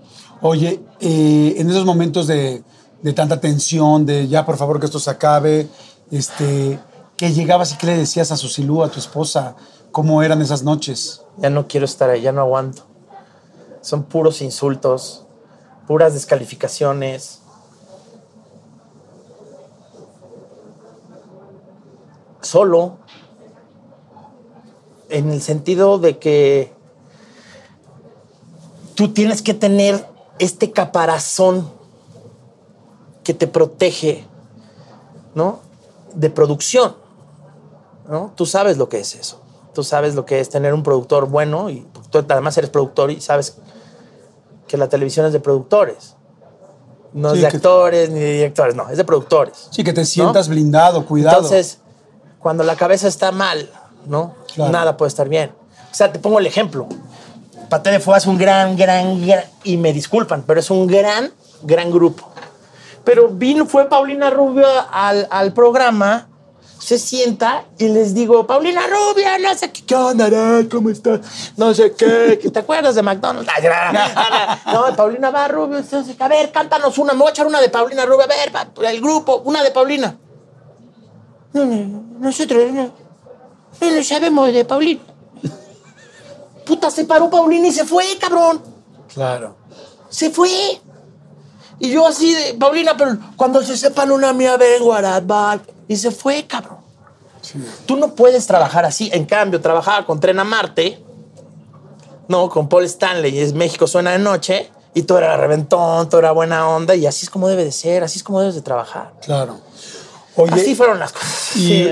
y sí, estuvo complicado. ¿Te, te deprimiste después con los comentarios, tal, cuando acabó o se acabó y tranquilo? No, hombre, me, me hicieron pedazos. Me hicieron pedazos. Incluso gente como Laura, Laura Broso, que en su vida. Laura Bozo. Bozo, ¿cómo se llama? Bozo. Bozo. Laura Bozo. Broso, dije, órale. O sea, ponía en su, en su Twitter, decía, Arad, no eres Jimmy Fallon, no eres Jimmy Kimmel. Yo nunca me he metido ni con su trabajo, me parece que su trabajo muy respetable, yo no me meto con nadie, pero incluso gente del mismo medio, o sea, que se atrevan, cabrón. Yo desafío a alguien que se atreva en televisión abierta a tener un programa que hable de política como estábamos hablando nosotros en esta noche con Arad. No aguantan, no aguantan la presión de la gente. Es muy complicado. Claro. Es otro país, es otro México y son idiosincrasias totalmente distintas. ¿Qué tan importante fue tu familia para salir adelante con todo esto? Mi mujer, lo, lo más importante. Mi mujer me recordaba lo valioso que era todas las noches. Mi mujer ha sido siempre una veleta importante en mi vida. Me, me- me ha llevado por buen camino siempre. Y sin duda ella y también la empresa, ¿eh? O sea, también había mucha conciencia de parte, una parte específica de la empresa que me decía, tú tranquilo, todo está bien. Gala. Yo veía que todo estaba mal. Pues la verdad, eh, yo mis respetos por, por cómo ha seguido echándole ganas, saliendo adelante. Bueno, no, no echándole ganas, porque no es de echarle ganas, enfrentando las cosas, chingándole y siguiendo trabajando. Pero creo yo que mucho tiene que ver también con la familia. Tienes una familia preciosa, tres hijos. Empezamos la entrevista antes de que, antes de que empezáramos a grabar. Le, lo primero que le dije a Arad, le dije, wow, mis respetos, ¿cómo le has hecho? ¿Cuántos años llevas casado? 14 años y 15 con Susi. 14 años y 15 años, es un año de novios. Un año de novios. Y este, tres hijos. Tres hijos. Y, y yo te veo, digo, como todas las relaciones son complicadas, pero yo le voy a decir algo, Arad es un excelente papá, o sea, coincidió en que íbamos al mismo, nuestras hijas iban a las mismas clases de baile, Jazz, de jazz, y ahí lo veía sentado y llegaba ahí él solito. y yo también ahí sentados viendo a nuestra hija atrás de, de la cámara No de Gesell, veían, ¿te ¿no? No nos veían. ellas. Pero ahí estábamos viéndolas y siempre te he visto muy atento y muy buen papá. ¿Y cómo ha sido esta relación de pareja? ¿Cómo ha sido? Pues ha sido difícil, o sea, no creas que ha sido todo así suave, ha habido etapas donde sí ha- hemos, hemos querido cada quien jalar para su lado, ¿no? A veces que yo salgo corriendo de la casa, como le pasa a mucha gente, me imagino, a diferencia de antes que me iba a beber, ahora ya no. Ahora voy, me fumo un cigarro, si acaso, y me regreso a la casa, o voy con un amigo y platico. Trato de tomar las cosas, de calmarme, de, de siempre como decimos, mientras haya ganas, o sea, mientras siga habiendo ganas, todo lo demás se supera. O sea, de verdad es un admirable todo lo que ha sacrificado mi mujer. Y entonces lo pones en una balanza y dices, claro, pues estamos, es una pareja. Entonces, mientras sigamos parejos, todo está chido. Cuando empieza así el asunto de que empieza a jalar uno, ¿qué pasa si uno rema de un lado? Sí, te das la vuelta. La vuelta en círculos, ¿no? pues hay que remar de los dos lados. Entonces, bueno, pues mientras yo siga viendo eso y no me maree en un círculo, vamos para adelante, amigo. ¿Cuál es la característica que más te gusta de Gala, tu hija más grande? Su alegría. Mi gala de mil colores, le decimos. Es su característica es. eh, es, es una mujer, eh, es una niña, bueno, no, es una niña, pero es una niña muy alegre, ¿no? Y, y nos contagia. Y muy inteligente. Entonces, eso, eso me gusta. Pero tal vez lo que yo más admire de mi hija eh, es su carácter, ¿no? Tiene un carácter con unas bases muy sólidas, con, una educación muy sólida que le está dando mi suegra, mi mujer y su servidor. Y, es una niña que me gusta que sea, un- sea una niña que es una niña universal, que es una niña que no se le atora, ¿no? Estuve en una escuela donde son muy libres, donde a donde llega no se le atora nada, fluye, le gusta la diversidad, es una niña feliz y eso me gusta. ¿De Luca? Su pasión. Luca es la pasión. Luca es esa parte, no le gusta perder, es igual que yo. O sea, yo me recaga perder, yo me enojo, pateo, hago osos, rompo raquetas, las azotaba. Yo era más divertido cuando perdía que cuando ganaba. Jugando tenis. Y sigo siendo, sigo siendo. Siempre que no me gano un TV y novelas, mento madres y hago de esas cosas. No me gusta perder. A mi hijo no le gusta perder y entonces yo me veo en él y digo, ay, te va gustando perder, cabrón, ¿no? O sea, o vas disimulando, porque crean patrones iguales a los tuyos y los traen. Entonces tú lo ves que juega fútbol en el América, es portero. Y entonces, pues que pierde y, no me habla, cabrón, ¿no? Y se enoja y avienta. Y, y cuando estamos jugando fútbol, llora y no le gusta que le metan gol, ¿no? Me gusta su determinación y soy su fan, o sea, me gusta que and- cómo anda en patineta, en bicicleta, este, cómo juega fútbol, el pelo largo, toca la batería. Es como mi alter ego, podría decir. Sí. Y ahora, no quiero que sea como yo quiero que sea. Pero irónicamente, solito le gustó el rock, solito le gustó el fútbol, solito le gustó el América. Bueno, un poquito yo. Este, pero este, es, eh, Luca es- ha sido eso, ¿no? Y además mi niño. O sea, es mi compañero. claro. Oye, ¿y tu cerecita Lía de cuatro años? Mi chiquita. Ay, no. Es la más cariñosa. Es lo que más. O sea, es súper, súper cariñosa. Me dice te amo todo el día, soy su novio. Gala ya no quiere que sea su novio, ¿no? Este, entonces es mi novia y bailamos y soy su príncipe y pues es mi cereza, ¿no? Entonces la estoy disfrutando sin tanta aprensividad, sin tanto sin tanta preocupación, eh, atacando los puntos que ya sabes que tienes que atacar. No, pues, está tosiendo, pues, está tosiendo, ¿no? Dicen que el tercero nace solo. Pues algo hay de eso. Pues yo, como te decía, eh, la verdad es que te agradezco mucho, amigo, te agradezco mucho el tiempo, la sinceridad, pero fíjate que a mí me dio mucha, mucha nostalgia, se me hizo muy lindo cuando, cuando me contaste lo de, lo de la magia, ¿no? De, de que desde chavito querías hacer magia y, que te gustaba y entretener a la gente, pero yo creo que tú no te habías dado cuenta que desde ese momento tú realmente no necesitabas ir a esta tienda en específico para, para hacer un truco, para hacer magia, porque creo que en realidad lo has hecho, lo has hecho siempre. Yo, yo tengo aquí algo muy sencillo que te quiero mostrar y que, y que creo que de alguna manera ejemplifica mucho lo que, lo que has hecho en tu vida. Que creo que desde los 11 años empezaste a hacer algo fantástico y empezaste a hacer magia, porque yo veo a este, a este niño con aspiraciones, bueno, ya ni tan niño. ¿Cómo cuántos años tendrías aquí? 12 años. Y ahí es cuando hacía magia. Ok. Antes de esto, era exactamente el momento antes de hablar con tu papá, eh, antes de regresar un poco con él, eh, viviendo en Cancún, 12 años, estabas empezando a, a hacer magia con sueños, con ganas de ser artista, con ganas de, pues, de estar sentado ese día en el McDonald's en lugar de los timbiriches, en lugar de con ellos, de quererlos saludar, pero con la pena, pero ¿por qué no estaba en la caja? ¿Pero por qué no la saludé hoy? Pero ¿qué pasó? Y lo que me gustó es que siento que desde ese momento lo que empezaste a hacer fue esto exactamente, ¿no? hacías magia.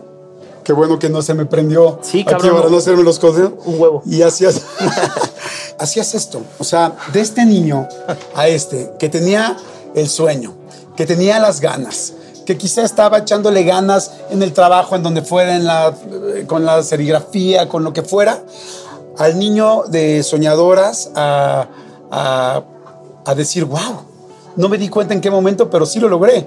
Y estabas empezando a hacer esa magia. Y después me encanta porque sucede esto. Lo platicábamos ahorita, ¿no? Esta noche con Arat, un momento complicado, un momento difícil, donde después de 20 años de carrera, quizá un poco más, dijiste, creo que se acabó mi carrera, creo que es el punto más bajo, creo que no sé si va a seguir, y de repente haces exactamente lo mismo y dices, "Bueno, vámonos, órale. Y así se esfumó. Y así se esfumó y vuelves a hacer magia.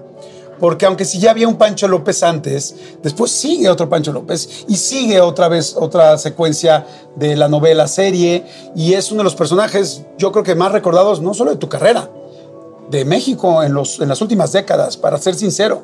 Esa es la verdad. Y no ha sido fácil llegar aquí. Escuchamos la historia desde el principio. Si ustedes han estado siguiendo este video, han escuchado desde el momento uno. Y después, un momento complicado, que si bien aquí ya estaba un poco más resuelto con tu papá, pues cuando platicabas hace rato me sentí muy identificado porque sé que tenías esa ausencia de cariño, porque sé que necesitabas esa figura paterna en un principio, porque sé que cualquier niño de seis años que pierde a su papá y que ve las maletas en el pasillo y que tu mamá te dice, tu papá se va a ir y posiblemente no regrese, y que tiene que llegar un momento a tus 14 años donde ese teléfono se quedó más tatuado que cualquier tatuaje en el brazo, en la- más que en la cabeza y en el cerebro, en el corazón. Decir, quiero marcar ese teléfono para ver si él está del otro lado. Hiciste lo mismo. Hiciste magia. Hiciste esto. Dijiste, lo que no tuve en un principio, lo quiero, lo quiero tener hoy. Y entonces hiciste esa familia, la hiciste con Susilú. 15 años difíciles, claro, como todos los hemos tenido. Ojalá que todos pudiéramos haber seguido. Pero esa falta, ese papá que por X razones no pudiste tener en su momento, tú sí se los has dado a tus hijos. Y para mí y para nosotros como producción, esa es la magia más importante. Muchas gracias. Entonces creo que sabías hacer magia desde mucho antes de los 11 años, amigo. Gracias, muchas gracias. Muchísimas gracias, pues.